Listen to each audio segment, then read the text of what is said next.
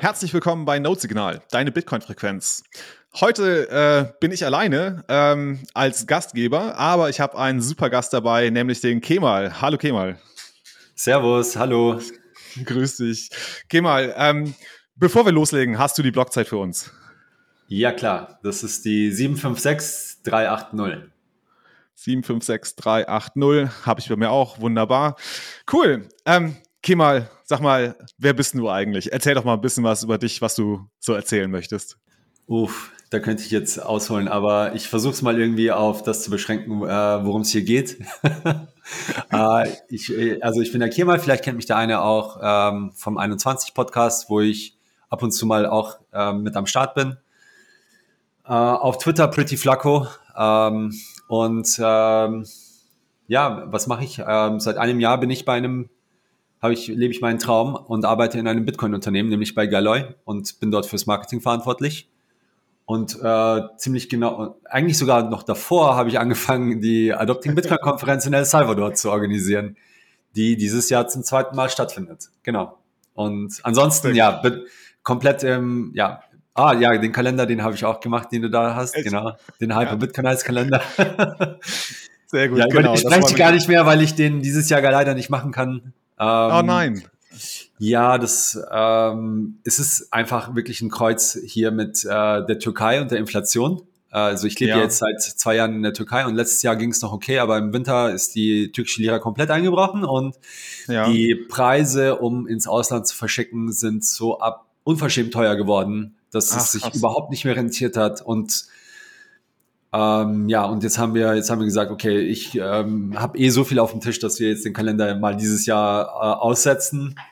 Ah, nein, ah, ja. nein. Also ich muss sagen, ich habe äh, also den aktuellen Kalender und ich hatte den Kalender davor auch schon. Ähm, das okay. war ja schon ein Riesenschritt nach vorne. Ne? Das war, erste war so ein Abpreiskalender, ähm, der zwar auch sehr nice war. Ähm, das liegt bei mir noch als kleines Projekt. Ich wollte da ähm, also um es kurz zu beschreiben, da sind so ein paar Street Art Fotos, also du nennst es Street Art Fotos, ne? also F Fotos mit irgendwie Bitcoin Bezug, mit Stickern oder Graffiti mit Bitcoin Bezug drauf und äh, irgendwie nette Clothes, Also es hat ne? ja eigentlich so angefangen, dass ich mich eben oder dass viele Bitcoiner sich darüber geärgert haben, dass eben in der Presse immer so ein Schund über Bitcoin geschrieben wird. Mhm. Und, und, und, ja, und Bitcoiner haben halt eben irgendwie keine äh, riesengroßen Auflage starken Zeitungen äh, mhm. wo sie eben eine Gegendarstellung machen können.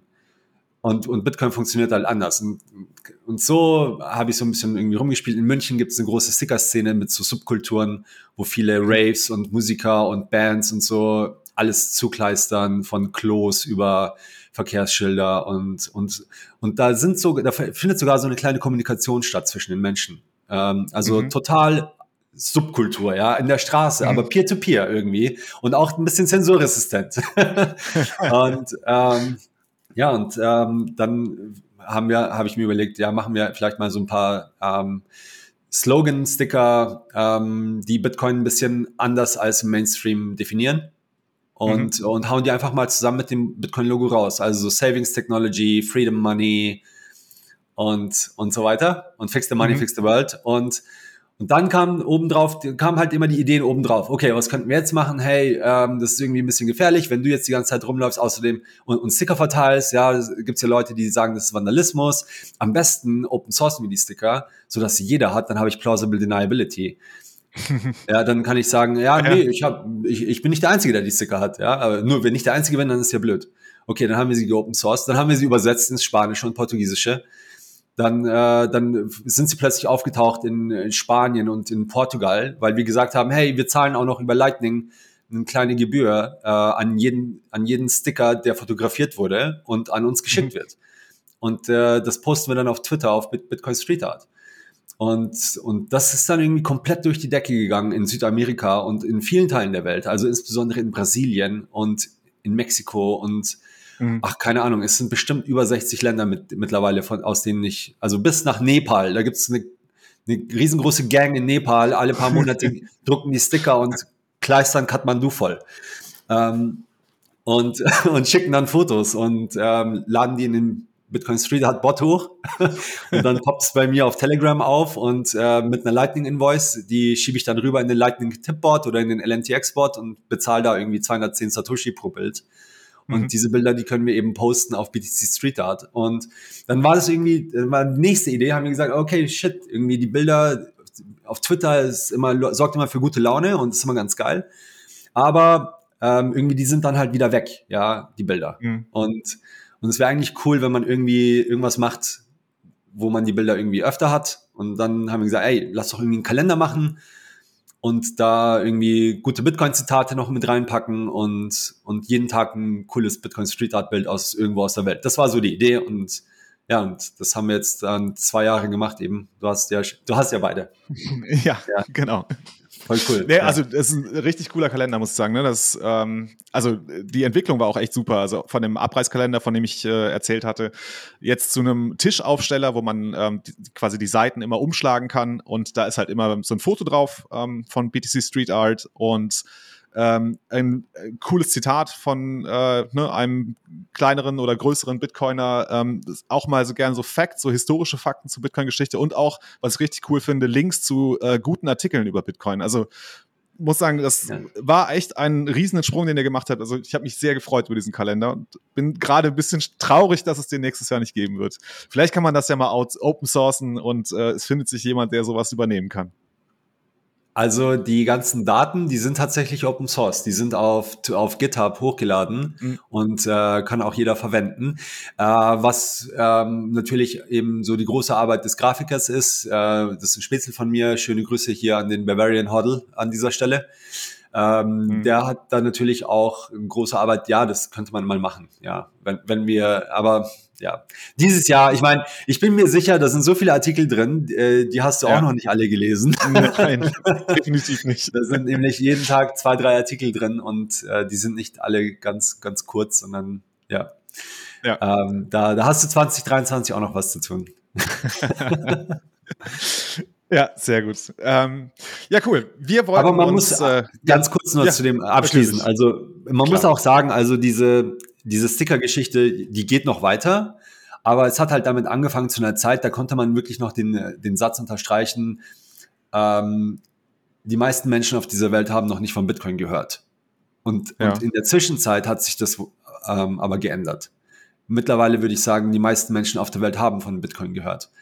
Nichtsdestotrotz ist es natürlich irgendwie gut, dass man da mehrere Touchpoints hat und nicht nur irgendwie Bitcoin in der digitalen Welt sieht, sondern ähm, sondern auch in der, in der echten Welt, in, die, in der eigenen Nachbarschaft. Ja, das, äh, ja. das ist nicht, das gibt einem noch mal ein bisschen Sicherheit sogar, finde ich. Und es zeigt irgendwie einem, ähm, wie weit Bitcoiner verbreitet sind und und eben diese Geschichte, dass da plötzlich Sticker aufgetaucht sind in Südamerika, in den entlegensten mhm. Orten, die ich auf Twitter oder sonst irgendwie überhaupt gar nicht sehe. Aber, aber spanische Bitcoiner oder spanischsprachige Bitcoiner und portugiesischsprachige Bitcoiner und hast du nicht gesehen, äh, was, für, mhm. was für Sprachen da alle. Also selbst in, in äh, Bengali wurden die Sticker übersetzt und da kamen Sticker aus Bangladesch, ja, ja Fotos. Also es gibt auf der ganzen Welt Bitcoiner, die denen das Ganze am Herzen liegt, die da ähm, nach einer Möglichkeit suchen, eben the Gospel of Satoshi so äh, irgendwie zu verbreiten. Und ja, und ja. das ist irre. Das ist irre, irre. Und die sind, die wurden so ein bisschen durch die Aktion sichtbar. Ja. Und das hat man vorher nicht gesehen. Genau, ich finde es auch cool. Ähm, ich glaube, es ist auch wichtig für Precoiner, dass sie immer mal wieder ähm, ne, einfach nur kurz sehen, ach, äh, Bitcoin, da war doch was, ne? dass man kurz nochmal diesen Anker setzt, so hier, äh, da ist was, das klopft bei dir an die Tür, ne, beschäftige dich damit. Und dafür helfen tatsächlich solche Stickers und wenn sie im Club auf dem Klo hängen oder äh, ne, irgendwie auf dem Wanderweg an einem Schild dranhängen, ähm, ja überall sind No-Coiner und Pre-Coiner, die wir äh, noch für uns gewinnen können. Ja, und wir zeigen auch eben diesen Leuten, hey, wir Bitcoiner, wir sind überall, wir verstecken uns nicht, wir sind da. Und es gibt uns, du kannst uns auch finden, du kannst uns suchen, wenn du Bock hast, irgendwie dich darüber zu informieren. Und ähm, ja, unsere Tür steht offen. So, das soll es eigentlich so ein bisschen heißen. Sehr gut. Jetzt haben wir ganz lange über äh, Kalender und Sticker gesprochen. ähm, wir wollten eigentlich über die Adopting Bitcoin sprechen, ähm, die ja dieses Jahr zum zweiten Mal in El Salvador stattfindet. Ähm, und du bist äh, als Mitarbeiter von Galoy ähm, ja mit in der Organisation dabei. Vielleicht magst du ganz kurz für unsere Zuhörer nochmal kurz erklären, was ist Galoy oder wer ist Galoy? Äh, Galoy ist eine ähm, ja, Firma, ähm, mit Sitz in den USA, aber eigentlich haben wir keinen Sitz, weil wir auf der ganzen Welt verteilt sind. Wir sind aktuell 21 ähm, Mitarbeiter und ähm, ja, ähm, sind noch ein re relativ junges äh, Unternehmen, äh, überwiegend äh, Ingenieure und Softwareentwickler. Äh, ich bin im, quasi im nicht technischen Team ähm, zusammen, wo wir zu dritt sind eigentlich, ja. Äh, jetzt mittlerweile sogar zu viert, würde ich sagen. Zu fünft. Zu fünft, wow. Ähm, genau, wir haben jetzt nämlich seit kurzem auch zum Beispiel den Daniel Wingen, der den der eine oder andere vielleicht von 21 auch kennt, ist bei uns im Business Development ähm, Director und genau, ähm, und da bin ich eben im Marketing und ähm, erkläre der Welt ähm, und den Menschen, ähm, was sie Tolles mit ja, der Technologie, mit der Software machen können, ähm, die gebaut wird. Und das, was gebaut wird, ähm, das beste Beispiel, um es zu erklären, ist, oder die, die beste ähm, Iteration dessen, was wir gebaut haben, ist die Bitcoin Beach Wallet in El Salvador, ähm, die von der Community in Bitcoin Beach in El Sonte genutzt wird. Ähm, das ist ja ähm, das, also ich weiß nicht, wie, wie, wie sehr die Zuhörer jetzt damit vertraut sind, aber mit der Geschichte von El Salvador ein bisschen vertraut mit, von Bitcoin Beach, wie das alles angefangen hat. Ich glaube, so. es schadet nicht, das nochmal kurz zu wiederholen für die Leute, die es vielleicht noch ja. nicht kennen. Also, es hat irgendwie angefangen schon 2009 eigentlich ähm, mit, mit Computerkursen und ähm, Jugendprogrammen und die Mike Peterson in ähm, El Sonte eben dort veranstaltet hat, weil die, um die Jugendlichen eben davon abzuhalten, dass sie eben ja anfangen, irgendwie in Gangs rumzuhängen und krumme Dinger zu machen. Und ähm, hat eben schon vor ja, über zehn Jahren eben mit äh, Jugendprogrammen da angefangen und 2019 dann eine anonyme Spende bekommen von einem Bitcoiner, ähm, die an eine Bedingung geknüpft war, nämlich dass die Spende nicht in Fiat umgewandelt werden darf, sondern eben als Bitcoin ähm, ja, benutzt werden soll, eben um eine mhm. zirkulare Bitcoin-Kreislaufwirtschaft ähm, quasi ins Leben zu rufen. Ja, und äh, das, damit haben sie dann angefangen. Zunächst haben sie mit On-Chain-Wallets angefangen, haben da Jugendlichen eben gesagt, ähm, hey, räumt doch mal den Strand auf, dann kriegt ihr hier ein paar Satoshis, haben ihnen beigebracht, wie man das benutzt mit den Wallets, sind dann später auf Wallet of Satoshi umgestiegen. Mit Lightning war das dann doch ein bisschen besser. Bitcoin-Preis ist zu der Zeit ein bisschen hochgegangen, Interesse ist hochgegangen, Leute haben mehr zugehört, haben jeden Tag mit den Leuten gesprochen im Dorf, haben es ihnen erklärt. Man muss auch dazu sagen, in El Salvador 70 Prozent sind unbanked, haben keine, haben noch nie zuvor digitale Zahlungen gehabt, auch keine Möglichkeit richtig zu sparen. Hm. Und ähm, ja, mit einer starken Community-Arbeit ähm, sind die da schon recht weit gekommen, aber die Technologie, die war dann noch ein bisschen, die hat noch nicht ganz so funktioniert.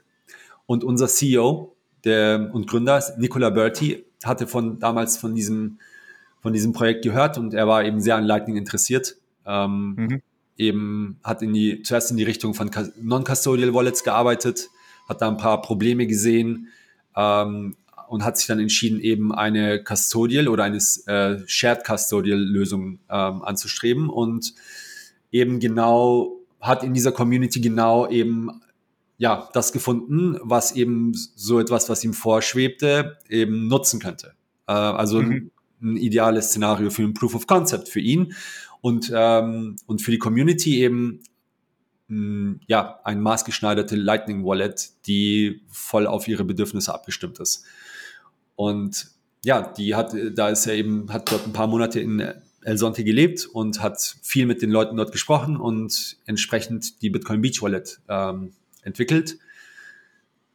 Genau. Und mhm. das, das ist wahnsinnig gut angekommen und die Menschen haben eben, sind, ja, haben es genutzt. Ja, es hat, ja. Äh, es hat funktioniert.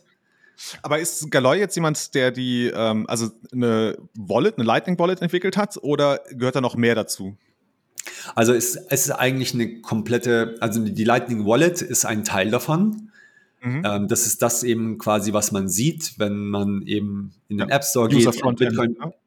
Bitcoin Beach Wallet genau und das runterlädt. Was dahinter ist, ist allerdings eine komplette Bitcoin Banking Infrastruktur. mit, ähm, mit ja, sehr ausgereiften und ähm, entwickelten ähm, Funktionalitäten. Ähm, also dazu gehört zum einen natürlich Bitcoin, äh, LND und Bitcoin, Bitcoin Core, dann aber auch ein Multisig mit Spectre Wallet, äh, so dass eben ähm, die Keys für die Funds eben von mehreren föderiert gehalten werden können und nicht, und mhm. dass es nicht einen Single Point of Failure gibt, der mit den Funds der Community abhauen kann. Ja, das ist ähm, eben ganz interessant. Aber nicht nur für den Community-Kontext, zum Beispiel auch, wenn du als Organisation Bitcoin halten möchtest. Ähm, wie machst du das? Ja, ähm, gibst du es dem Schatzmeister, der kann auch einfach abhauen, das geht ja auch nicht. Also brauchst du da auch mhm. ein Multisig. Also für so etwas wäre es auch denkbar. Und, und ähm, Genau, das ist eben so der Shared Custody Aspekt. Ähm, aber es gibt eben ein komplettes Account-System äh, mit Liquiditätsmanagement. Ähm, es gibt eine Unified Balance mit Lightning und Bitcoin. Das heißt, man muss sich da nicht mehr Gedanken machen, ähm, oh, habe ich jetzt genug in meinem Lightning-Kanal oder habe ich jetzt in meinem äh, On-Chain-Wallet genug? Ähm, das wird alles quasi von der Bitcoin-Bank und äh, dem von, von Galloy, die diese Bitcoin-Bank eben managt, eben übernommen. Mhm. Und äh, der User muss sich darüber nicht den Kopf zerbrechen. Ähm, außerdem muss der User auch keine zwölf Wörter aufschreiben, was eben für die meisten auch schon ja, eine unüberwindbare Hürde teilweise darstellt, weil manche gar nicht lesen und schreiben können, andere haben nicht die Möglichkeiten, einen Seed sicher zu verwahren. Mhm. Ähm, also ja, das sind einfach, das ist zu viel Komplexität, ähm, um es eben tagtäglich zu nutzen und um, um das Ganze eben in Gang zu bringen. Ähm, und da ähm, mit der Bitcoin Beach Wallet funktioniert es zum Beispiel einfach nur mit aktuell mit einer Telefonnummer und man, man gibt seine Telefonnummer da ein und bekommt ein One-Time-Password. Und äh, wenn man das Handy verliert, dann kann man es mit seiner eigenen Telefonnummer wiederherstellen. Ja? Mhm. Ähm, zukünftig wird es auch mit einer E-Mail-Adresse und Passwort möglich sein. Das ist dann nochmal besser, weil eben die SIM-Jacking-Gefahr dann eben auch wegfällt. Mhm. Aber kurzum, mhm. es ist eben eigentlich, eigentlich eine komplett komplett Suite, eine komplette Plattform, eigentlich auch eine Entwickler, Entwicklerplattform, um eben Bitcoin und Lightning für Organisationen jeglicher Art ähm, einfach und simpel und nutzbar zu machen. Ähm, eben für insbesondere mit dem Fokus auf äh, tägliche Zahlungen.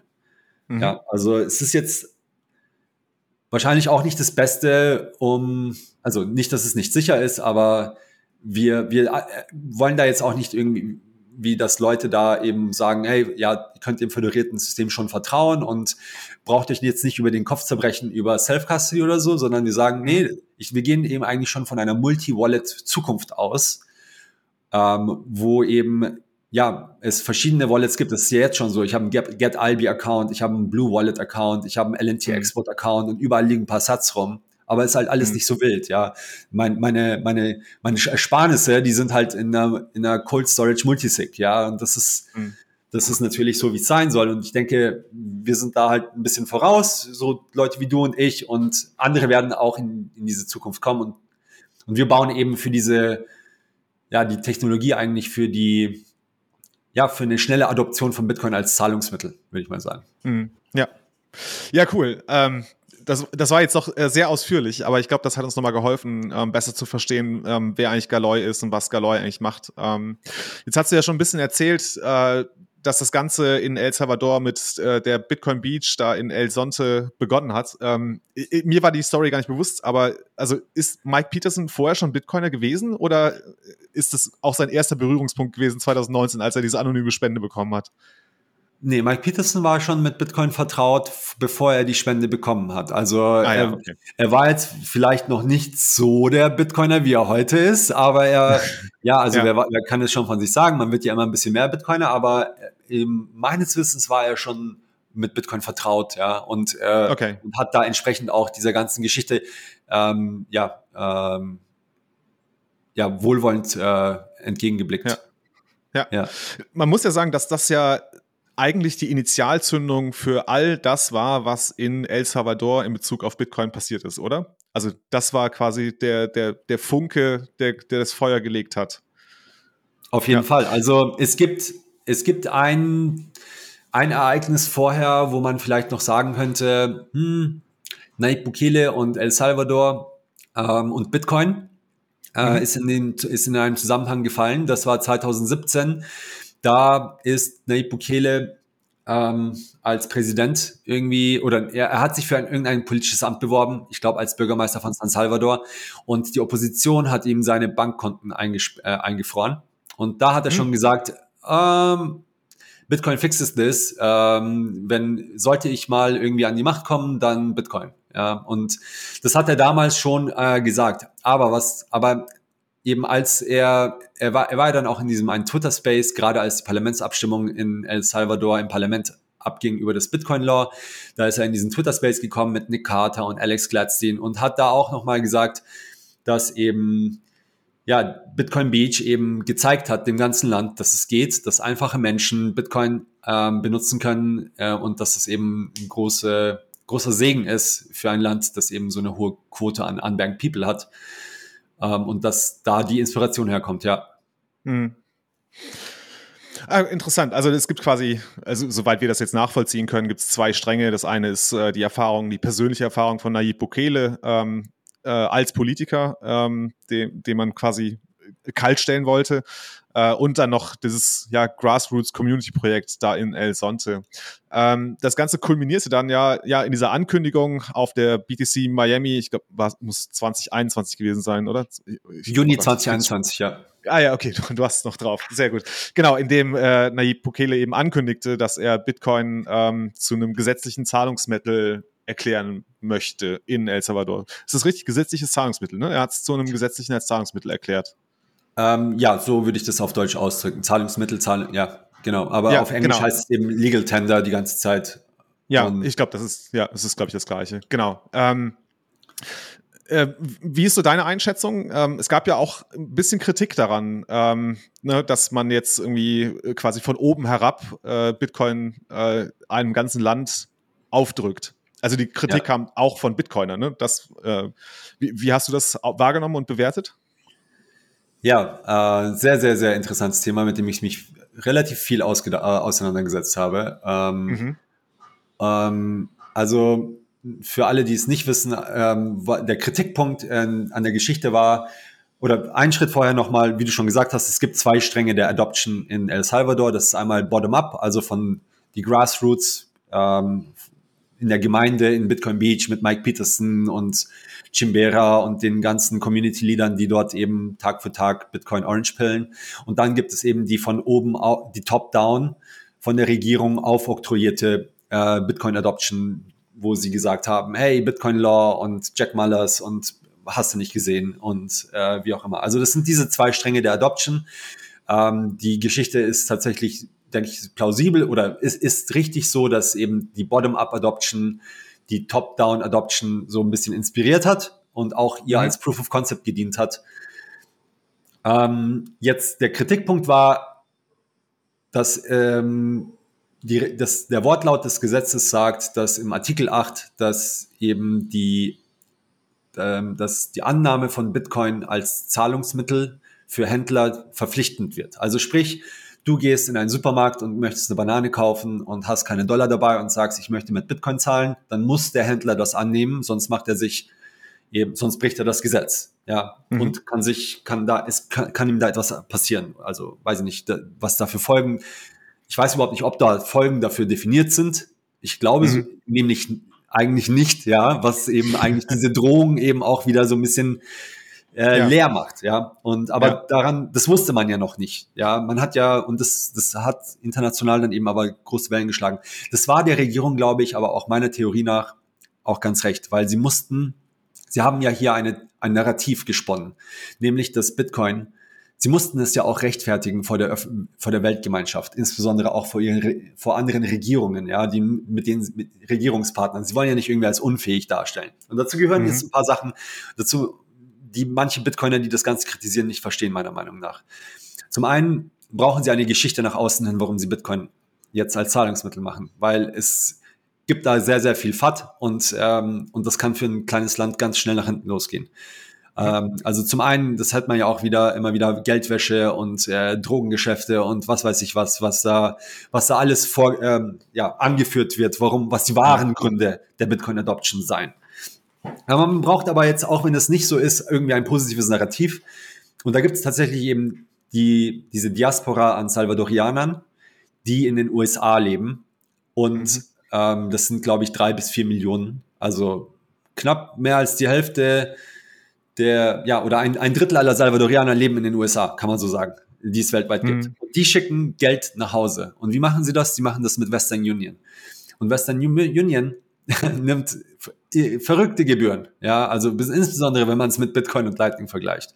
Und es dauert Tage und Stunden, äh, Tage bis das Geld da ist und Stunden bis man, äh, bis man es dann tatsächlich bekommt vor Ort.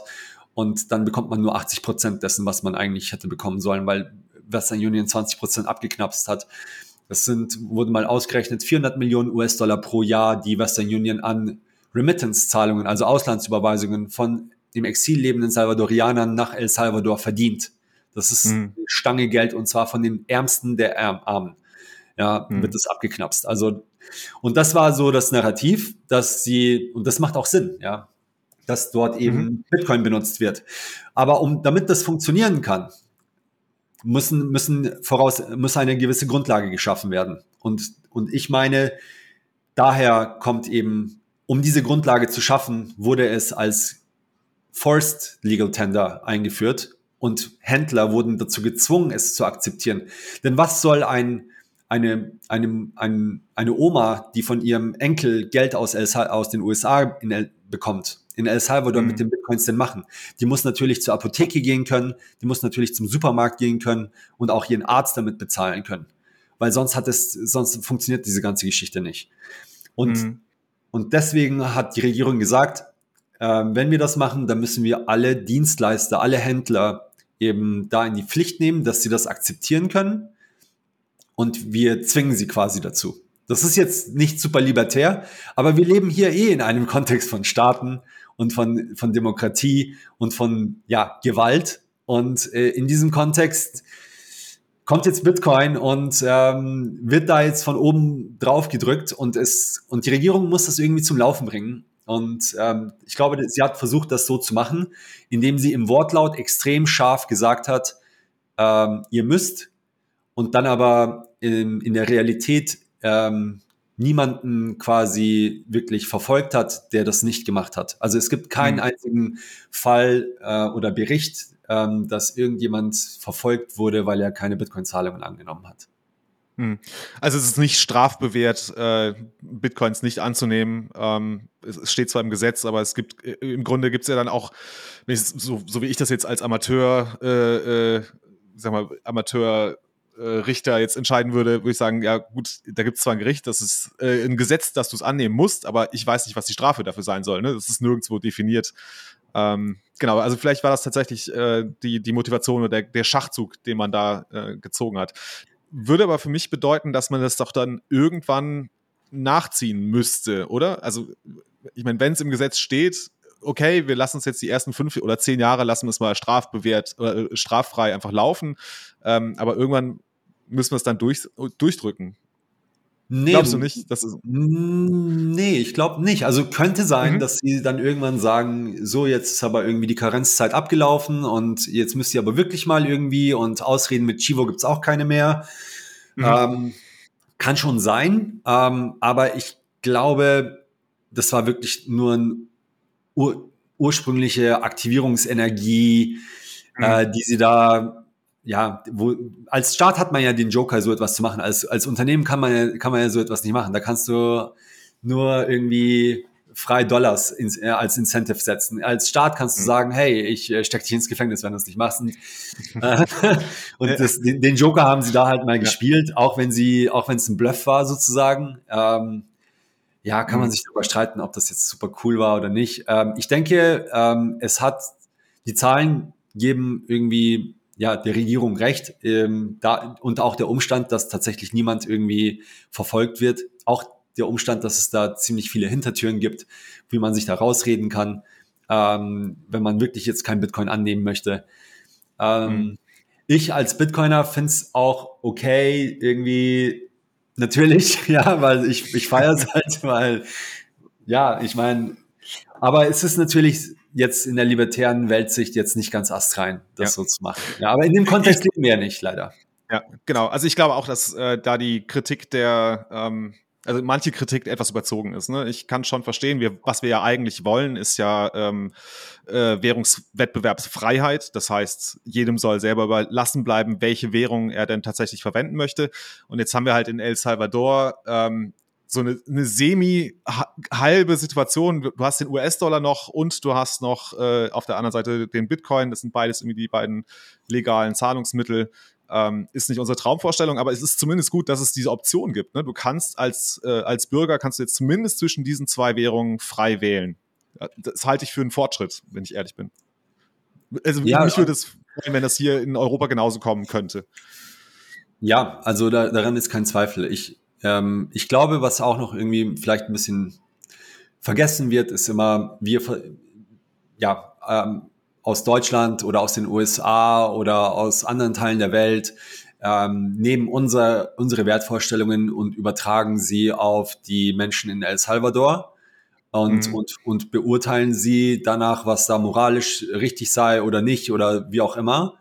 Das, das spielt alles keine Rolle. Ja, mhm. was El Salvadorianer machen, das ist ihr Ding.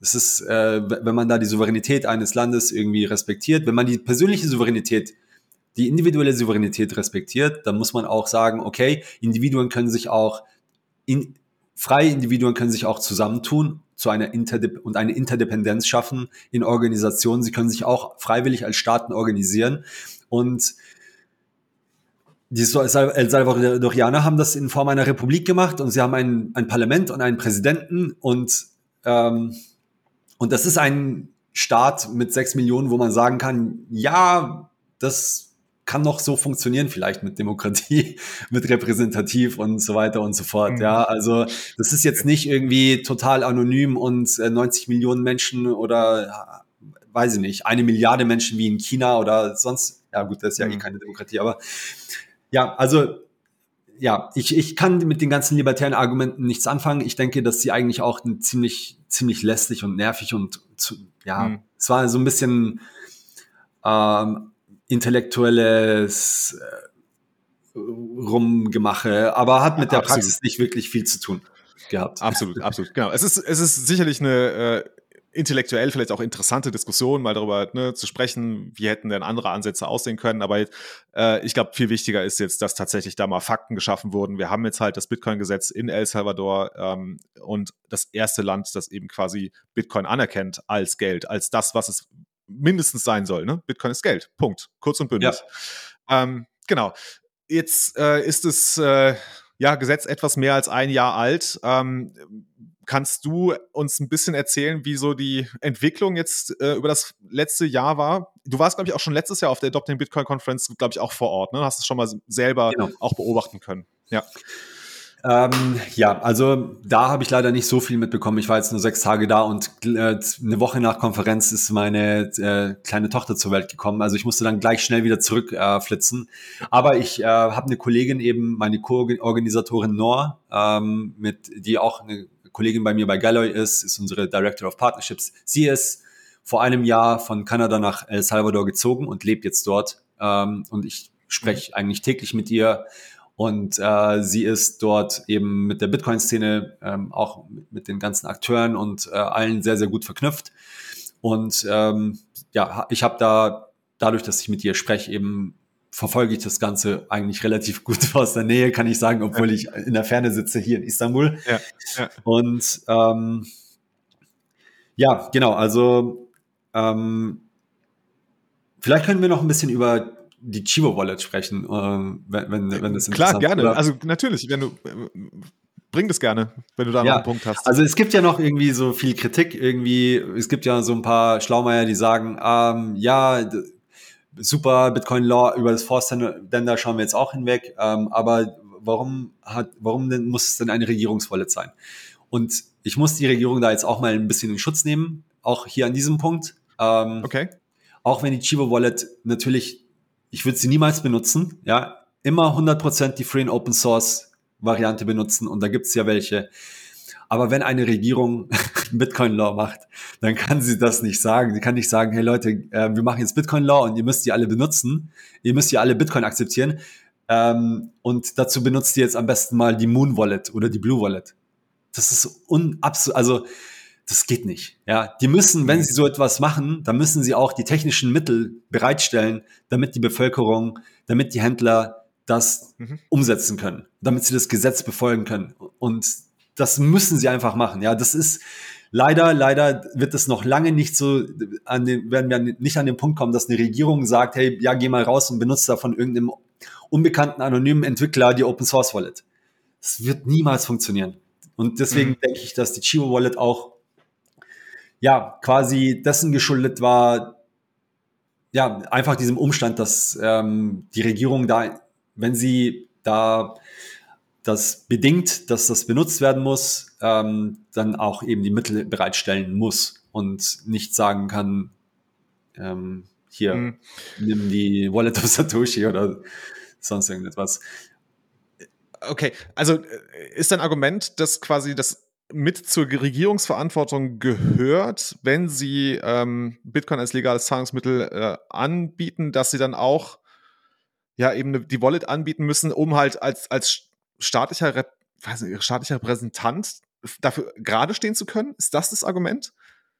Ich glaube, es geht einfach um die Bereitstellung der technischen Hilfsmittel. Ja, mit dem Gesetz, wenn man, mit, mit dem Wortlaut ja. des Gesetzes, ähm, so wie sie das gemacht haben, ich meine, die haben, die haben ja extrem viel internationale Kritik erfahren von mhm. von IMF über World Bank. Die teilweise haben sich die Finanzspalten ähm, kaputt gelacht und und beschimpft und sich den Arsch kaputt gelacht über El Salvador. Ja, das das will man ja nicht. Das ist ja auch äh, als Regierung. Ja, also Mhm. Ähm, entsprechend, die, die müssen da ja irgendwie auch ähm, was abliefern, was und, und zeigen, dass sie, dass sie nicht eine komplette Bananenrepublik sind und dass sie eben ähm, in der Lage sind, äh, so etwas umzusetzen und auch die technische Infrastruktur ihrer Bevölkerung zu bieten, mit der sie das dann machen können.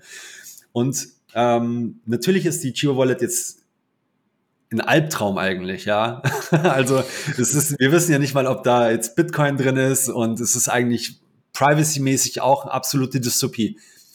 Aber die Regierung hat nicht die, hat die Nutzung der Chivo Wallet niemanden, hat niemanden dazu verpflichtet, dass er sie nutzen muss. Ja. Mhm. Sie haben gesagt, ihr könnt, hier ist die Regierungswallet, ja, wir stellen sie euch hin. Und mittlerweile soll sie auch ganz okay funktionieren, habe ich mir sagen lassen. Ja. Mhm. Ähm, aber sie hat niemanden dazu gezwungen, dass sie, dass sie verwendet wird. Und das ist das Entscheidende. Die Leute können rausgehen und die Bitcoin Beach Wallet, ähm, die Free and Open Sources benutzen. Sie können Phoenix benutzen, sie können Blue Wallet benutzen, sie können benutzen, was sie wollen. Sie können ihre eigene Node Raspberry Blitz zu Hause laufen lassen und mit Zeus connecten äh, mhm. über Tor und äh, den ganzen Schmu machen, ja. Ähm, aber es gibt eben, es muss auch funktionieren für all die Leute, die davon überhaupt nichts verstehen, ja, und die der Regierung mhm. vertrauen und die ihr Leben lang keine, keinen Zugang zu digitalen Zahlungen hatten, die jetzt eben nicht mehr sich in den Bus setzen müssen, um zwei Stunden zu Western Union zu fahren mit Cash äh, und in der Schlange zu stehen, um dann ihr das Geld von ihrem von ihren Verwandten in den USA entgegenzunehmen und dann eben der, mhm. der Gefahr ausgesetzt zu sein, dass sie überfallen werden. Für die muss das funktionieren ja, die noch nie vorher irgendwas digital bezahlt haben. Und, und das sind auch Menschen, die eben großes Vertrauen in die Regierung haben. Und, und da hat die Re Regierung jetzt auch ähm, viele Sachen gemacht, die auch nicht geil sind, aber sie hat auch El Salvador vom unsichersten Land zum sichersten gemacht. Also ich habe heute ist ein schöner schöner Dokumentationsfilm, zehn Minuten rausgekommen von Bitcoin Shooter. Das heißt mhm. Comeback Country El Salvador. Können wir vielleicht in die Shownotes auch packen. Auf jeden ähm, Fall. Das erzählt so ein bisschen die Geschichte von El Salvador, was da los war in den 1980ern, als ähm, die FMNL ähm, und links gegen rechts gekämpft hat und ähm, die Menschen bettelarm waren, pro Stunde ein Mord passiert ist, die höchste Mordrate der Welt, die Menschen einfach nicht auf die Straße gehen konnten, ständig, ständig überall Leichen aufgefunden wurden. Und jetzt heute ist der 30. September, hat Bukele veröffentlicht, hat gesagt, es gab keinen einzigen Mord im September. Das ist hm. mittlerweile, es ist vom, vom unsichersten zum sichersten Land geworden. Und das ist faktisch belegbar. Das ist kein Schmu, das ist kein Bullshit, das er erzählt, ja. Und ähm, er hat, klar, hat 20, 30.000 Leute in, in, in den Knast gesteckt dafür. Mhm. Und, und es ist ein Ausnahmezustand auch in El Salvador. Und da, mhm. Da, werden teilweise Leute eingebuchtet, einfach nur, weil sie ein verdächtiges Tattoo haben. Ja, ganz rechtsstaatlich ist das auch nicht. Mhm. Aber ja, aber was willst du machen? Ja, es ist halt Krieg dort auch auf, auf eine gewisse Art und Weise auch gewesen. Und, und jetzt ist, scheint der Krieg zu Ende zu sein. Im März wurden noch an einem Tag 60 Menschen auf der Straße umgebracht.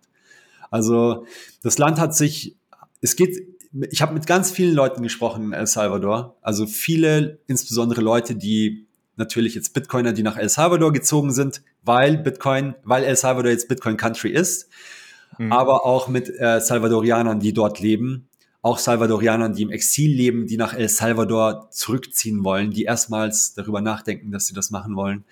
Das Land, und alle berichten das Gleiche. Sie sagen, in diesem Land ist ein Umbruch. Es ist eine Renaissance das spürt man an jeder Ecke. Die Menschen haben plötzlich Hoffnung und Perspektive. Die Straßen mhm. sind sicher, sie müssen kein Schutzgeld mehr zahlen und eine überwältigende Mehrheit befürwortet den Präsidenten. Ja, glaub mir, das geht mir alles. Ich finde das auch unfassbar und ich, aber man muss einfach auch mal das Kind beim Namen nennen. Ich bin jetzt kein großer Etatist eigentlich, ja. Ich bin mhm. mehr jetzt, wenn du meine Sticker kennst, auf der anti-etatistischen Seite.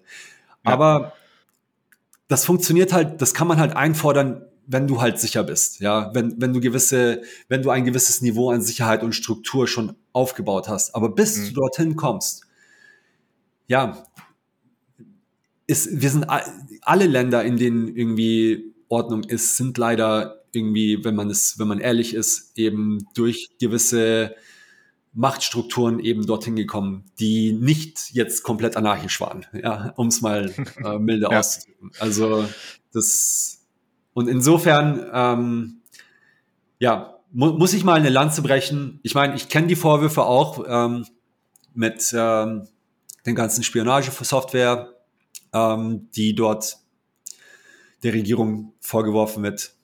Äh, mhm. Pegasus, glaube ich, dass sie die bei Journalisten, ich ich, kann's, ich kann dazu nicht viel sagen. Ja, ich habe das mhm. gelesen. Ist natürlich ähm, gefährlich, so etwas, muss man, muss man auch ernst nehmen. Ähm, aber ja, all things considered, ich denke, ja, mhm. El Salvador macht in einer, in, in dieser Clown-Welt, ähm, die, die sich in, an vielen Ecken und Enden abzeichnet, angefangen schon mit Corona und wie sie damit umgegangen sind, ähm, macht da einen extrem guten Job und nicht umsonst ziehen aus der ganzen Welt freiheitsliebende Menschen und Bitcoiner ähm, mhm. dorthin und ähm, siedeln sich dort an. Mhm.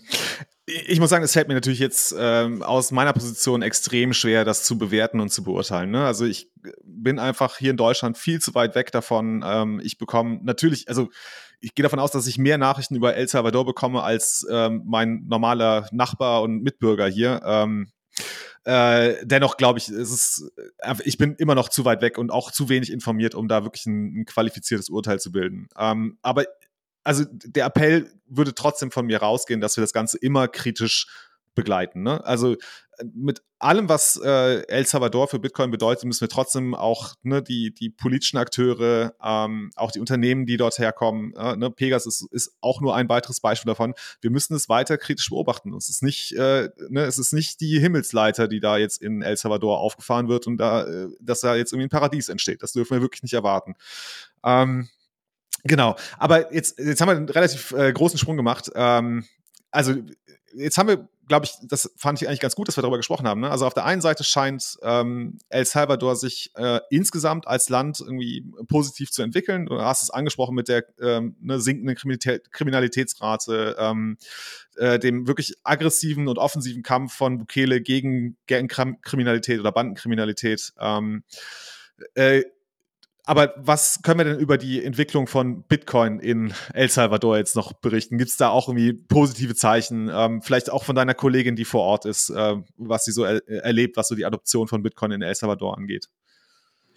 Ähm, ja, also es ist natürlich ähm, jetzt erst ein Jahr her, aber ähm, in einem Jahr kann man schon auch einiges schaffen. Also aktuell sieht es so aus, ähm, es gab eine Umfrage, die ist, ist wurde, glaube ich, im Mai veröffentlicht. Da wurden 2000 Menschen in El Salvador von einem unabhängigen Unternehmen, Institut befragt, äh, wie oft sie ähm, Bitcoin benutzen. Und ähm, dieser Umfrage zufolge nutzen bereits äh, nutzt bereits jeder Fünfte in El Salvador Bitcoin regelmäßig für Zahlungen. Und das sind also oh. 20, gute 20 Prozent. Und mhm. ähm, das ist das ist gut. Auch was Chivo ist eben, ich komme wieder auf Chivo zurück, weil es eben immer noch die Nummer eins Wallet in El Salvador ist, weil die Menschen eben ja viele der Regierung vertrauen ähm, und entsprechend auch die Chivo Wallet dann benutzen, insbesondere auch, weil die Chivo Wallet eine, eine Funktion hat, ähm, die erlaubt, dass man eben auch Dollar hält äh, in der Wallet. Mhm. Ja, ähm, das, damit, das war ein, ein bisschen ein Alleinstellungsmerkmal für die Chivo, äh, für, für, für die Chivo Wallet, weil die, klar, die Menschen ist, Bitcoin hat eben nun mal eine relativ äh, steile Lernkurve, ja, die man gehen muss. Insbesondere, also digitale Zahlungen, das mag ja noch gehen. Mhm. Ähm, aber, aber Bitcoin, die Asset mit, den, mit der Volatilität des Wechselkurses, das ist schon eine andere Nummer. Und, ähm, und da braucht man eben schon gewisses Wissen und äh, Erfahrung, um das eben zu verstehen und auch dann eben äh, für sich selbst, für seine persönliche finanzielle Planung dann eben auch einzusetzen. Ja, also das funktioniert halt nicht, wenn man Verbindlichkeiten hat in Dollar ähm, und man hält nur Bitcoin und äh, dann kommt Zahltag und man kann nicht. Ja, das ist halt mhm. einfach, das macht schlechte Laune und dann nutzen es die Leute nicht. Ähm, entsprechend ist, ist halt eben auch digitaler Dollar eben sehr wichtig und ähm, die Bitcoin Beach Wallet ist da jetzt gleichgezogen äh, mit StableSats. Äh, das mhm. ist eben ein, ein Feature, ähm, ähm, kann man mal schauen, stablesites.com, da kann man jetzt eben mit einem synthetischen Dollar eben über Lightning bezahlen.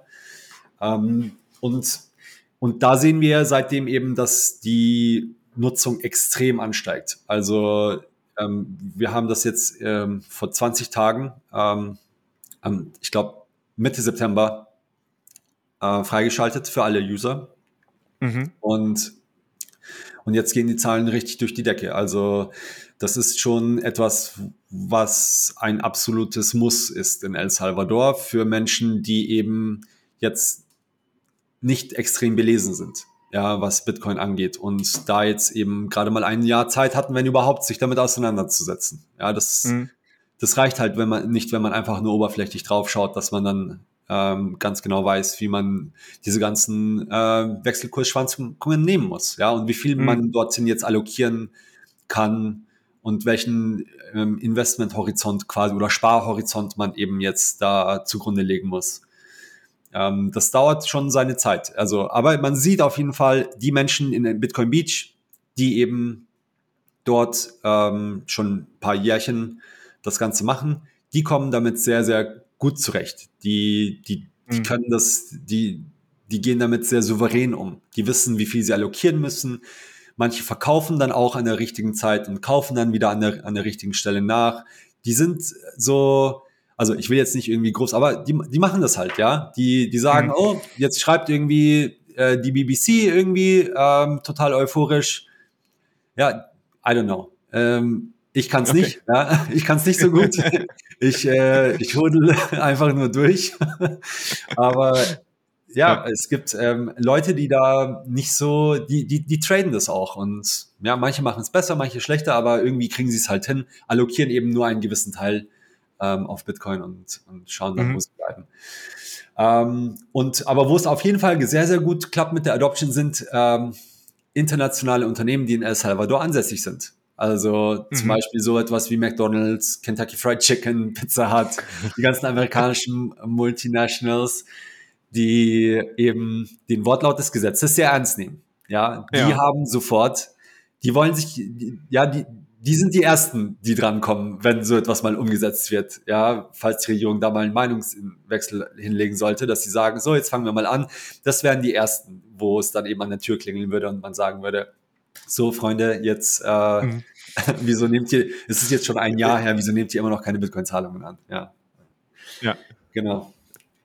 Aber ähm, die Regierung hat eben eine Sache nur gemacht. Das ist eben die Technologie hingestellt und das Gesetz gemacht und quasi, und das Gesetz und die, das regulatorische Umfeld ist natürlich sehr, sehr, sehr wichtig. Ja, wie wir zum Beispiel in den USA sehen, ähm, wo man eben Bitcoin für Zahlungen sehr, sehr schlecht nutzen kann, weil so, sobald man bezahlt, ist es ein taxable Event und man muss das ja. irgendwie melden. Das ist total schlecht. Überhaupt Capital Gains Tax ist sehr, sehr schlecht äh, für, für Bitcoin Adoption. Ähm, das heißt, die Regierung hat da den regulatorischen Rahmen geschaffen, wo Bitcoin als Tauschmittel oder als Zahlungsmittel benutzt werden kann und sie hat die Technologie hingestellt, und eben den Markt liberal gehalten, sodass man eben jede Wallet benutzen kann. Was sie aber nicht gemacht hat, ist eben mhm.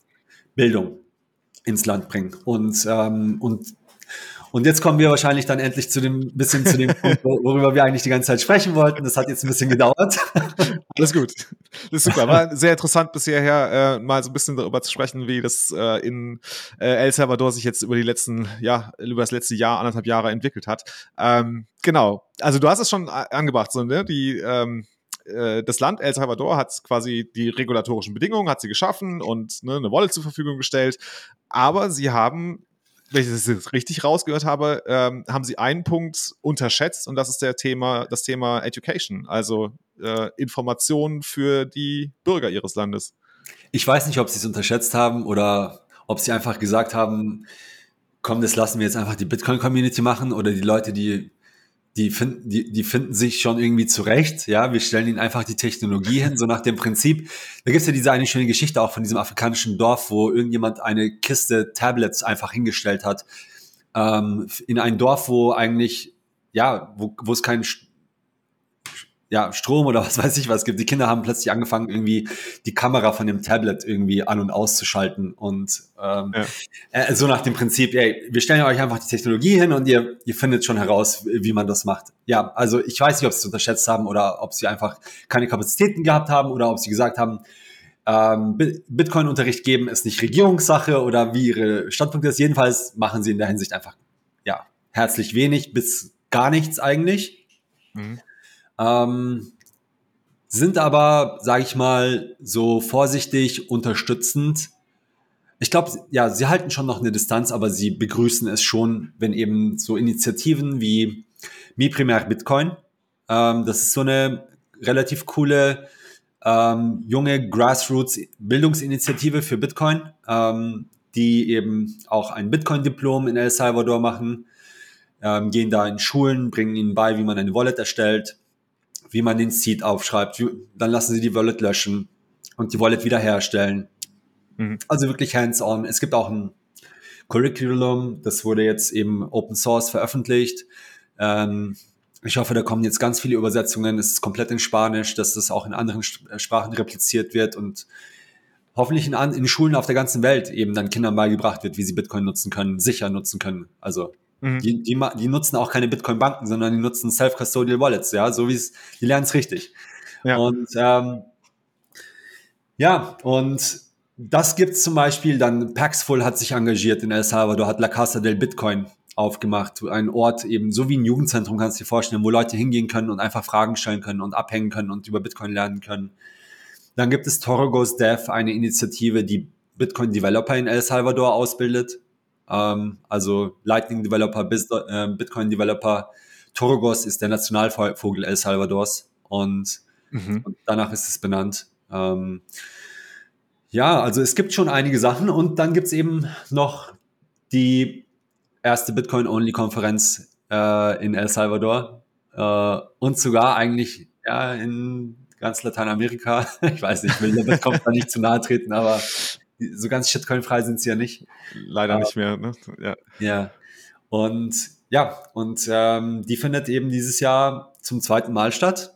Mhm. Ähm, ja, wie hat das eigentlich angefangen? Moritz Wietersheim, der gute Moritz, der jetzt in Panama lebt, okay. war ja. nach der Ankündigung von Jack Mullers und Nayib Bukele bei der Bitcoin 22 im August 2021 in El Salvador zusammen mit einer Reihe von Bitcoinern, ähm, unter anderem Fode Diop aus Senegal, ähm, mhm. der herausfinden wollte, äh, wie El Salvador das macht, weil er das Ganze auch natürlich in seinem Heimatland nachmachen möchte. Mhm. Äh, Aaron Van Werdum war dort, der ähm, Reporter oder Journalist von Bitcoin Magazine. Mhm. Und unser CEO, äh, Nicola Berti, waren dort und die wollten einfach mal gucken, ist das jetzt einfach nur so eine Medienente oder so eine Medienpropaganda oder ist da wirklich was dran?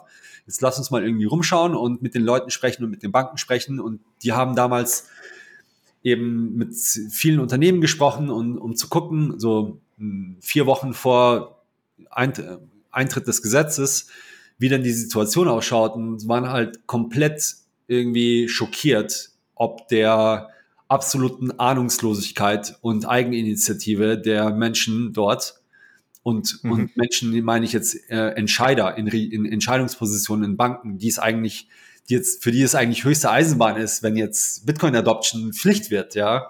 Mhm. Die hatten einfach überhaupt gar keine Ahnung, auch überhaupt noch gar keine Vorbereitungen. Und dann ist die Entscheidung gefallen, hey, wir, wir als Bitcoin Community müssen hier irgendwie hier aufschlagen und eine Konferenz machen.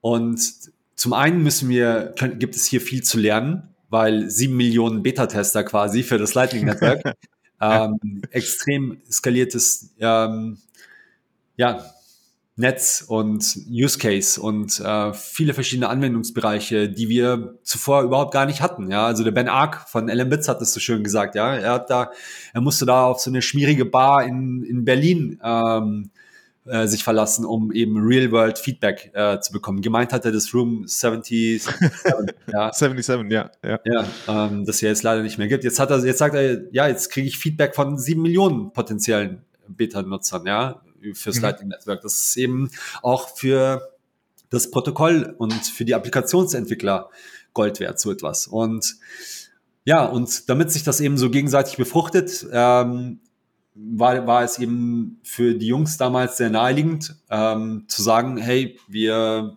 bringen einfach alle Bitcoiner ähm, nach El Salvador und machen eine, Bitcoin-Konferenz und nennen sie Adopting Bitcoin und ähm, machen das zwei Tage in, in San Salvador mit ähm, Talks eben sowohl zum, zur Technologie ähm, als auch ähm, zur Ökonomie und zu, zum wirtschaftlichen Teil und zur Philosophie Bitcoins, weil das ist eben gehört beides eben dazu, ist beides wichtig.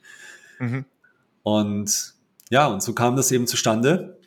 Und wir haben das damals eben innerhalb von kurzer Zeit ähm, dann eben umgesetzt. Ähm, Zeit von erschwerten Reisebedingungen mit Corona und mhm. ähm, damals noch ziemlich großem Sicherheitsbedenken, äh, was El Salvador anging.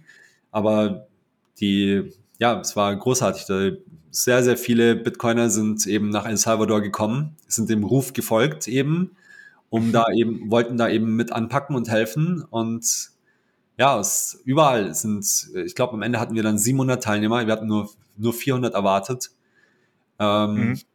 Also ja, trotz der Situation. Und es waren, es war, Leute waren begeistert und wir haben gedacht, oh, ist ja total easy, so eine Bitcoin-Konferenz zu machen. Aber ja, ja, irgendwie waren wir, waren wir alle total, ähm, total aufgeregt letztes Jahr und, und sind es eigentlich jetzt immer noch. Ähm, ja. aber, aber letztes Jahr war es halt irgendwie schon, ich weiß nicht. es, war, es war so abgefahren. Mittlerweile ist ja so, ach ja, Bitcoin, El Salvador, ja klar, das erste Land, das Bitcoin als Legal Tender akzeptiert hat. Ach ja, ja. Ähm, Lightning funktioniert und wird benutzt tagtäglich. Und ja, heute tun wir jetzt alle so, aber damals war das, war die Welt eine ganz andere, auch in der Bitcoin-Welt. Da war das Narrativ nämlich eigentlich nur, ja, Bitcoin ist eigentlich so digitales Gold und äh, schützt vor mhm. Inflation, aber schafft eigentlich nur so sieben Transaktionen pro Sekunde. Ja, das war das. Und, und Michael Saylor hat irgendwas von schmelzenden Eiswürfeln erzählt und äh, dass man da dass man da irgendwie sein Vermögen parken muss, weil es inflationsresistent ist. Aber von Medium of Exchange hat keiner gesprochen bis El Salvador. Und dann kam plötzlich die Adoption von Bitcoin als, als, als Medium of Exchange, als Tauschmittel. Mhm. Und das hatte eigentlich keiner auf dem Schirm. Das hatte keiner auf dem Schirm. Und, und das ist, und es gibt ja immer noch Leute, die behaupten, das Lightning Network nicht, würde nicht benutzen oder würde nicht funktionieren. aber, aber das, für die ist es halt schon eine Spur jetzt äh, schwieriger, wenn sie dann so Zahlen ja. hören wie, oh, 20 Prozent nutzen jetzt Lightning in El Salvador. Oh, okay. Äh, das ist wahrscheinlich schlechte Nachrichten für meinen Shitcoin, den ich anpreisen wollte gerade, weil ja. er nur eine Blockzeit von zwei Sekunden hat oder so. Also muss man sagen, äh, ich war schon 2019 auf der Lightning Conference und da war das mit Lightning-Zahlen. Es wurde zwar stellenweise angeboten, aber es war schon echt noch sehr, sehr, sehr, sehr hakelig. Also ich glaube, ich habe es im Room 77 habe es nicht einmal geschafft, mein Bier äh, über Lightning zu zahlen, habe es dann immer fleißig on-chain gezahlt. Ähm, und da sind wir heute wirklich ganz woanders. Ne? Du hast, äh, ich, ich glaube, jeder Bitcoiner kennt das, du hast mindestens fünf Lightning-Wallets auf deinem Handy. Äh, eine tut's immer, ne? Also irgendwie kriegen wir es auf jeden Fall hin. Ähm, ist immer noch nicht der Idealzustand, dass du es einfach auspackst und äh, direkt zahlen kannst, aber wir sind deutlich weitergekommen und ich glaube, ähm, wir sind wirklich jetzt in der Lage, das tatsächlich auch als Zahlungsmittel einzusetzen. Ne? Das war, das war jetzt nicht selbstverständlich vor drei Jahren, als ich das erste Mal mit Lightning wirklich Kontakt hatte. Genau. Und jetzt nicht, ja. macht ihr, ähm, jetzt macht ihr die Adopting Bitcoin und tatsächlich, die hat dann auch einen Lightning-Fokus, ja? Das ist, steht schon ja. im Kern. Okay, okay. Absolut. Also ähm, also es, heißt auch Lightning Summit, ein mhm. klarer technischer Fokus auf Lightning, aber mhm. wir beschränken uns nicht auf Lightning. Also es geht jetzt tatsächlich, wir haben gesagt, so ein bisschen, ähm, wir machen den Shift ein bisschen mehr zur Adoption, also Nation, also generell Bitcoin Adoption und da gehören eben mhm. auch andere Sachen dazu. Da gehört auch eben viel Wirtschaftliches dazu, Philosophisches dazu, aber auch Mining und, und, und auch Liquid und, und Volcano Bonds und ähm, was da jetzt alles noch kommen mag in El Salvador. Mhm. Ist ja mhm. auch ganz spannend. Und genau, aber es ist schon noch technologisch ein ähm, Fokus auf eben Bitcoin als Tauschmittel, als Zahlungsmittel und, und eben entsprechend auch äh, auf dem, auf dem Lightning mhm. Network, mhm. weil, auf dem, weil nur damit funktioniert's. Wie ist denn so die Rezeption äh, von der Landesbevölkerung? Also habt ihr viele Tickets an auch äh, El Salvadorianer verkaufen können? Habt ihr da irgendwie eine, eine, einen Weg gefunden, das denen leichter zu machen, auf die Konferenz zu gehen? Ja, also wir das machen wir. Und zwar hm, gibt es, wenn man Salvadorianer ist, der ähm, dann gibt es ein vergünstigtes Ticket für mhm. 21 Dollar. Oh, das muss ja. aber auch, das muss aber auch, also mit Lightning bezahlt werden. also, okay. ja, ja. also ähm, da fängt die, da fängt die Education an. Und, ähm, und das funktioniert aber gut. Also die Leute, die schreiben ähm, uns an und ähm, sagen, hey, ich habe gehört, es gibt eine Vergünstigung. Und dann mhm. bitten wir sie, da mache ich ein KYC mit ihnen. ja, oh hab, ja, ja, muss ich leider machen. Aber sonst, mir ist nichts Besseres eingefallen, äh, um sicherzustellen, dass die tatsächlich Salvadorianer sind. Weil es gibt ja. dann schon wieder ein paar Schlängel, die sagen, ah nee, ich, ich will ja auch das günstige Ticket. Ähm, ja, nee, leider müssen wir irgendwo eine Grenze ziehen und wir haben gesagt Salvadorianer. Und ähm, ja, und dann kriegen die einen Code und, ähm, und können dann mit Lightning eben vergünstigtes Ticket kaufen. Und ähm, um es auch nochmal auf der Konferenz zugänglich zu machen, weil ja alle Talks auf Englisch sind, äh, werden alle Talks simultan übersetzt ins Spanische. Das heißt, man bekommt dort einen Knopf ins Ohr. Mhm. Ähm, das hatten wir letztes Jahr auch schon und ähm, die können sich dann eben in astreinem Spanisch das Ganze dann eben anhören, was auf den Mainstages erzählt wird. Okay, cool. Aber macht ihr auch irgendwie Hands-on-Workshops? Also, dass die Leute mal wirklich, weiß nicht mal, ein, zum Beispiel ein LNPOS oder so in die Hand kriegen äh, und ne, lernen, dass man den schnell zusammenbauen kann. Gibt es da irgendwie sowas in der Art? Ja, ähm, also letztes, ja, äh, es gibt einen riesengroßen Workshop-Track. Wir haben jetzt dieses Jahr eben in, im Crown Plaza, ist ein Convention Center, sehr großzügige Räumlichkeiten und haben dort ein komplettes Stockwerk mit mehreren Zimmern, wo Stock, wo eben Hands-on-Workshops stattfinden werden. Ähm, also da wird es einen Seed-Signer-Workshop geben, wo man eben Seed-Signer zusammensetzt. Hm. Da wird es LN, LN, äh, LN, Bitcoin POS, den Offline POS äh, geben. POS, ja, ja. Von Alan genau. Bits, von Mim Candle, Mim, Mim Ben Ark, die werden da, ja, eigentlich, die, die halten sich eigentlich nur dort auf, weil sie sagen, mhm. ähm, die Main Tracks werden eher aufgezeichnet. Äh, das kann ich mir dann zu Hause auf der Couch an, reinziehen, was da erzählt wird. Ja ist ehrlich gesagt auch meine Meinung, ja. Deswegen habe ich, äh, deswegen, ja. Äh, aber, also wenn man auf einer Konferenz ist, dann muss man die Sachen machen, die man nicht zu Hause machen kann, ja. Also finde ich schon auch. Ja. Aber wir haben da eben sehr, sehr viele Workshops, sehr viele Hands-on. Es gibt ähm, ähm, ja großartige Entwickler, ähm, die kommen werden. Ähm, zum Teil, also zum Beispiel John Attack, äh, Bitcoin Core äh, Developer, mhm. einer mit den Top 10 Commits äh, in der Bitcoin Core Repository wird kommen und äh, einen Vortrag halten und auch einen Workshop machen. Josie, ein anderer Bitcoin Core Contributor, wird zeigen, wie man Pull Requests macht und Review macht. Ähm, und ein paar andere Sachen, mit denen sich neue Contributor zu Bitcoin Core eben schwer tun. Also wirklich Low-Level Bitcoin Core Protokollentwicklung äh, sind da wirklich äh, große, großartige Entwickler ähm, mit in El Salvador bei der, bei der Konferenz. Ähm, und die werden in, ja, in 20 bis 30 Mann-Klassen quasi Workshops geben äh, zu bestimmten Themen. Also das ist äh, Sachen, die man, das sind Sachen, glaube ich, die, ja, für die lohnt es sich alleine schon, ähm, da, da am Start zu sein. Hm. Ähm, es wird von, ja, es wird die Möglichkeit geben, auch Workshops eben ad hoc ähm, zu, äh, vorzuschlagen. Mhm. Äh, so wie es, so wie man es von den Lightning Hack Days kennt. Also dieses Unconference-Element. Ähm, mhm. wenn, wenn so viele schlaue, kreative Köpfe, die normalerweise ganz anarchisch unterwegs sind, dann zusammenkommen, da kommen eben auch manchmal Ideen einfach nur aus dem Stegreif und dann möchte man sagen, hey, äh, wir brauchen ein Whiteboard und, und ein Zimmer und, und, eine Tür, die wir schließen können und, und Köpfe zusammenzustecken. Also die Möglichkeit gibt's auch. Ähm, da legen wir ganz großen Wert drauf, äh, weil einfach, ähm, man kann nicht alles planen. Manche Sachen einfach entstehen dann einfach vor Ort und dazu muss eigentlich auch der Raum da sein dafür.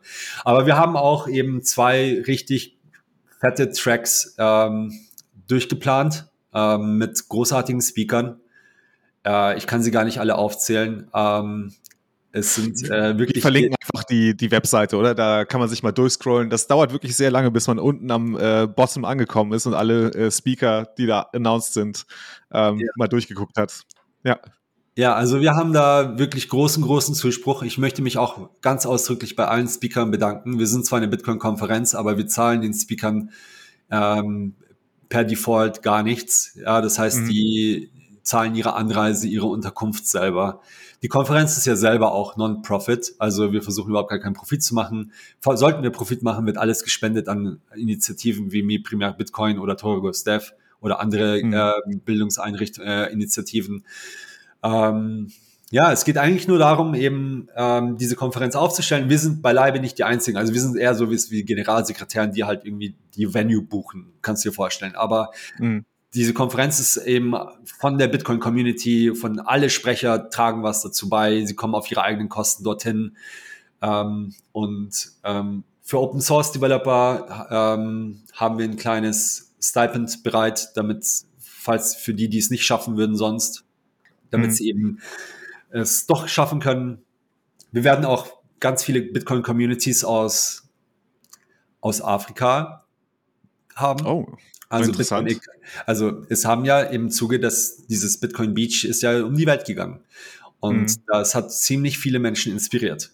Und da sind, da sind viele, viele Communities, die dem nacheifern wollen und äh, entstanden in der Folge. Unter anderem Bitcoin Lake in Guatemala, Bitcoin Beach Brasil oder Praia Bitcoin in Brasilien, mhm. ähm, Bitcoin Ekasi in einem Township in Südafrika, Bitcoin Island in Boracay in den Philippinen und einige mehr noch, die im Entstehen sind aktuell, die nach der richtigen Technologie suchen. Und da werden aus der ganzen Welt Menschen zusammenkommen, die eben ihre Erfahrungen teilen werden, ähm, wie man Bitcoin als Geld und als Zahlungsmittel am besten ähm, einführt äh, mhm. in ihren jeweiligen Gesellschaften und, und Gemeinschaften. Und das ist das Ziel, das ist der, das ist der Grund. Und das ist eben die, die Geschichte, dass El Salvador eben eine wunderschöne Gelegenheit für uns Bitcoiner ist, die uns in den Schoß gefallen ist. Und jetzt machen wir das Beste daraus, weil wenn wir es richtig machen, dann ist es eine hervorragende Blaupause, die ja. genutzt werden kann äh, an anderen Orten. Wohingegen, wenn wir das, wenn das jetzt nicht gut funktioniert, äh, wenn das in die, wenn das in die, wenn das schief geht, wenn die Presse das alles totschreiben und zerschreiben kann, dann werden wir es beim zweiten Land, das eben Bitcoin adoptieren will, eben extra schwer haben. Ja.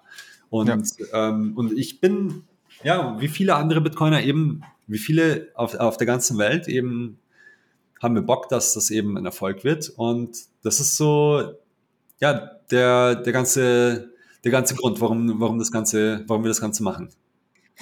Ähm, Ich muss sagen, das, äh, das hatte ich mir bis gerade, bis du es gerade gesagt hast, hatte ich mir das gar nicht so sehr klar gemacht. Aber es stimmt schon. Ne? Also wir Bitcoiner sollten tatsächlich ein großes Interesse daran haben, ähm, ne, dass, äh, dass in El Salvador also wenigstens nicht komplett in die Hose geht. Ne? Also zumindest ähm, ja, also zu zeigen, dass es funktionieren kann. Und da sind wir tatsächlich auch gefragt. Das stimmt. Das habe ich mir noch nicht so klar gemacht. Sehr gut.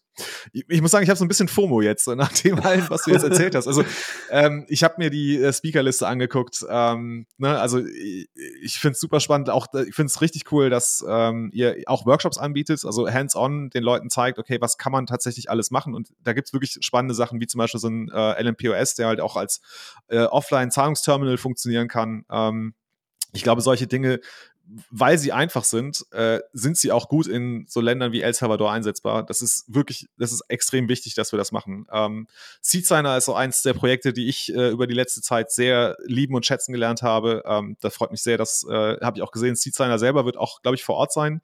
Ähm, ja. Einige genau. vom Seedsigner-Team werden am, am Start sein. Super. Und vielleicht äh, eine Sache, die dich dann vielleicht als Seedsigner-Fan noch besonders interessiert ist, ist, wir okay. arbeiten gerade mit der Bitcoin Beach Wallet zusammen mit SeedSigner an einer Integration von einer Watch-Only-Wallet äh, in der Bitcoin Beach Wallet. Das heißt, mhm. äh, man kann dann eben quasi ein Wallet haben in der Bitcoin Beach Wallet. Das heißt, man muss auch nicht mehr dem Multisig in der Bitcoin Bank vertrauen, sondern kann eben wirklich self-custodial seine Bitcoins halten und den, ja, den Schlüssel dann eben mit ja. SeedSigner da eben signieren. Also Ach super, also genau, dass du quasi in, in dem Bitcoin Beach Wallet dann die äh, PSBT vorbereiten kannst und dann genau. äh, überträgst es auf den Seed Signer. Ah, super, das ist cool. Also äh, wenn ihr da soweit seid, sagt gerne mal Bescheid, dann würde ich das gerne mal hier ausprobieren. Das äh, finde ich ja eines der coolsten Features am äh, Seed Signer. Ja, sehr schön. Genau. Ähm, ja, cool. Äh, also wir haben ja noch so ein, äh, ein Bounty-Programm bei uns hier äh, gestartet. Das äh, würde ich ganz gerne noch mal so ein bisschen hier bewerben. Ähm, wie ihr wisst, also jetzt an die Zuhörer, ähm, werden ja alle Sats, die wir einnehmen, äh, zurück an Projekte gegeben im Bitcoin-Space. Wir haben jetzt die ersten drei Projekte ausgewählt mit Albi, Spectre und Raspberry Blitz. Ähm, wir hatten kurz mal im Vorgespräch mal besprochen, dass wir ähm, gerne versuchen wollen, dass wir das auch ne, weiter in die Welt hinaustragen, unser Bounty-Programm. Und ich glaube, es wäre ganz cool, wenn wir ähm, mal irgendwie so einen Flyer oder sowas vorbereiten, den wir dann vielleicht bei der Adopting Bitcoin irgendwie mit ins Goodie-Bag oder so reinstecken, wo dann die Leute Informationen finden, ähm, dass sie ein paar Sats sich verdienen können, wenn sie zum Beispiel eine Dokumentation machen oder wenn sie Entwickler sind, wenn sie äh, zum Beispiel über Raspberry Blitz mitarbeiten und äh, ein bisschen Code contributen. Ähm, genau, meine Idee wäre jetzt, also liebe Zuhörer, wenn ihr dieser Folge zuhört und uns äh, einen Boost schickt, dann würden wir vielleicht diese Boosts dafür verwenden, um ähm, so ein bisschen die Kosten dafür zu tragen, weil wir das wahrscheinlich auf Spanisch übersetzen müssten und dann noch vor Ort irgendwie drücken, drucken lassen müssten. Ähm, genau, also alles, was ihr uns irgendwie an Boosts für diese Folge da lasst, würden wir dann, glaube ich, für diesen Zweck dann äh, verwenden. Also ich, hoffe, ich kann nur ja. sagen, äh, super coole Aktion, die wir absolut äh, unterstützen und Mega. Ähm, ich äh, stecke das gerne ins Goodie Bag. Das kostet normalerweise 2000 Dollar, verkaufe ich aber nur an, an, an For-Profit-Sponsoren, weil es hier Open-Source-Geschichte ist. Äh, ja. Umsonst. Ich kann, ich habe dir ja schon gesagt, ich kann dir einen guten spanischen Übersetzer auch, aber vielleicht gibt es auch in der Community jemanden, der es umsonst macht. Aber ähm, ansonsten ja, wir, wir schauen mal. Wir, wir setzen das und auf. Drucken, und dann können wir, drucken können wir auch in El Salvador relativ günstig. Perfekt. Also sobald wir, schick mir einfach nur die Druckdaten und dann läuft das. Sehr gut. Dann äh, leiten wir jetzt die nächsten Schritte ein. Denn ähm, die Adopting Bitcoin ist ja schon ganz bald. Ne? Das ist jetzt schon im November. Äh, oh Gott, jetzt habe ich die Daten nicht parat. Bestens vorbereitet. 15. November bis 17. 15. Ja, ja, genau. Bis, bis also 17. November. 40 Tage ungefähr, ja. Okay, sehr gut. Ähm, und wenn jetzt jemand FOMO äh, hat und unbedingt auf die Adopting Bitcoin nach El Salvador kommen möchte, dann äh, kann er noch ein Ticket erwerben. Ist das richtig? Gibt es noch Tickets? Ja, und ich habe sogar etwas vorbereitet. Oh. Mit, dem, mit dem Code Note-Signal gibt es 10 Prozent. und heute, ich weiß nicht, wann, wann, kommt, wann kommt die Folge denn raus? Nee, es wird zu spät sein. Also heute ah. läuft es aus. Ne? Also heute kommt sie nicht mehr raus. Okay. Ja, weißt du was? Dann machen wir, machen wir aus den 10 Prozent 21 Prozent. Wow. Okay, krass. Ja, ja, nice. Also mit dem, mit dem Code Notsignal gibt es dann 21 Prozent auf das El Salvador-Ticket. mhm. auf, das, auf das Adopting Bitcoin Ticket. Ähm, ja, und ähm, ich hoffe, ah ja, genau, eine Sache habe ich noch versprochen. Meine Kollegin Noah hat gesagt, wir hatten letztes Jahr ähm, ein paar Volunteers am Start und sie hat gesagt, die Volunteers aus Deutschland, Kemal, hat sie gesagt, das waren die besten. Kannst du mir noch ein paar mehr besorgen? Die haben genau das gemacht, was man ihnen, was ich ihnen gesagt habe. Die waren super pflichtbewusst und diszipliniert.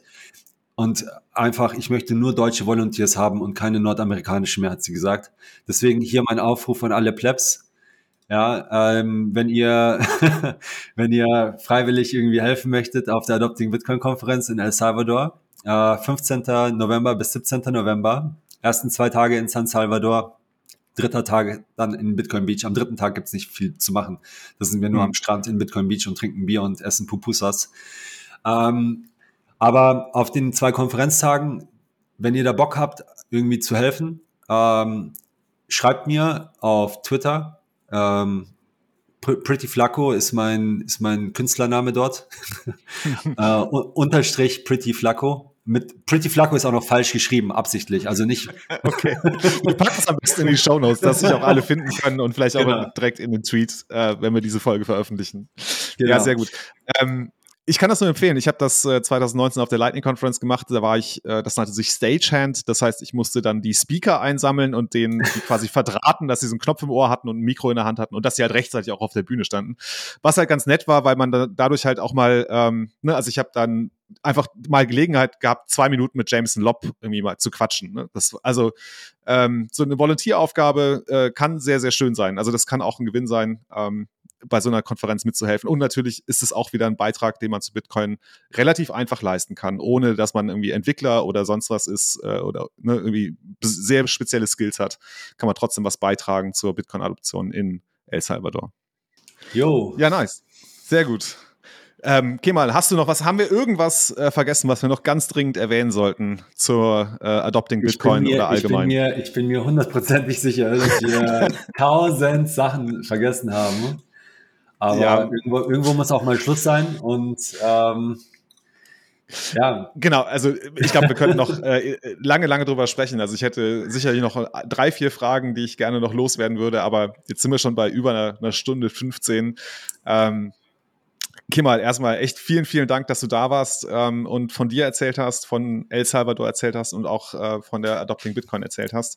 Ähm, hat echt Spaß gemacht. Ähm, ich hoffe, wir sehen uns bald mal. Also vielleicht, ich habe auf jeden Fall große FOMO. Vielleicht, äh, vielleicht schaffe ich es ja doch noch nach El Salvador. Mal schauen. Ich hätte auf jeden also, Fall. Also für alle, die, die interessiert sind, es gibt aus Madrid einen Direktflug äh, mit der Iberia nach San Salvador. Den wird man aber als Direktflug nicht finden. jetzt, jetzt okay. ich ja schon, also da, da, muss man ein bisschen suchen, weil es gibt einen technischen Stop in Guatemala. Ich, dro ich drop hier jetzt wirklich Alpha, ja. Also es werden richtig viel, der Jeff wird richtig stinkig, wenn er das hört, wenn, dass ich hier irgendwie von diesem Flug erzähle, weil er dann ausgebucht ist, wenn er ihn buchen will. Aber Mai, es gibt auch noch andere Flüge, äh, lieber Jeff, ja. Aber ähm, was ich machen werde dieses Jahr, ist eben auch meine, meine Frau und meine Kinder mitnehmen. Und ich weiß auch von vielen anderen, dass sie das auch machen wollen, nachdem sie letztes Jahr da waren und das ähm, ja gemerkt, gesehen haben, dass es eben wirklich sehr kinderfreundlich ist auch und sehr sicher und sehr schön und ähm, mhm. da einfach mal einen aus, ausgiebigeren ja, dem, dem, dem europäischen Herbst entfliehen äh, in Mittelamerika ist nicht das Verkehrteste, was man machen kann. Ähm, und ja, einfach die beste Gelegenheit, um äh, Bitcoin Country mal zu entdecken und eben mit Bitcoinern abzuhängen, ist definitiv, wenn die Adopting Bitcoin ist. Äh, Jahreszeit ist auch äh, sehr angenehm mit 29 Grad Durchschnittstemperatur. Und ähm, ja, ja, ich mach's dir. Ja, ich, ich, ich, du machst es halt schmackhaft. Ich, ich, ich will es euch allen schmackhaft machen. Ich will euch alle in El Salvador sehen, weil es ist einfach wirklich ähm, großartige Geschichte, tolle Konferenz ähm, und auch der beste Ort, um eben die Leute kennenzulernen, ähm, wenn man im Bitcoin-Ökosystem irgendwo arbeiten möchte. Auf einer Konferenz face to face ähm, ergeben sich die besten Kontakte. Ja, und mhm. ich glaube, ich glaube, jetzt, äh, jetzt habe ich euch langsam soweit. du hast es auf jeden Fall sehr, sehr gute Werbung gemacht. Vielen Dank. Ähm, dann ähm, lass uns noch ein paar formale Sachen machen. Ähm, also folgt uns und bewertet uns auf diesen ganzen Plattformen. Ähm, wie ihr wisst, ist mir das irgendwie relativ egal. Was mir viel lieber ist, ist, dass ihr uns über Podcasting 2.0 Apps hört äh, uns ein paar Sats streamt, äh, vielleicht auch mal einen Booster lassen, lasst. Ähm, wie gesagt, also die Boosts für diese Folge würden wir dafür aufwenden, um eben diesen Flyer zu produzieren, um unser Bounty-Programm auf der Adopting Bitcoin in El Salvador ähm, zu bewerben. Ansonsten vielen Dank, Kemal. Ähm, ich hoffe, wir sehen uns bald.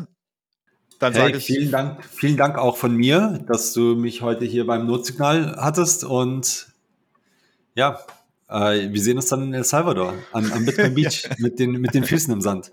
Sehr gut, ich freue mich. Dann würde ich sagen, focus on the signal, not on the noise. Ciao, ciao. Ciao.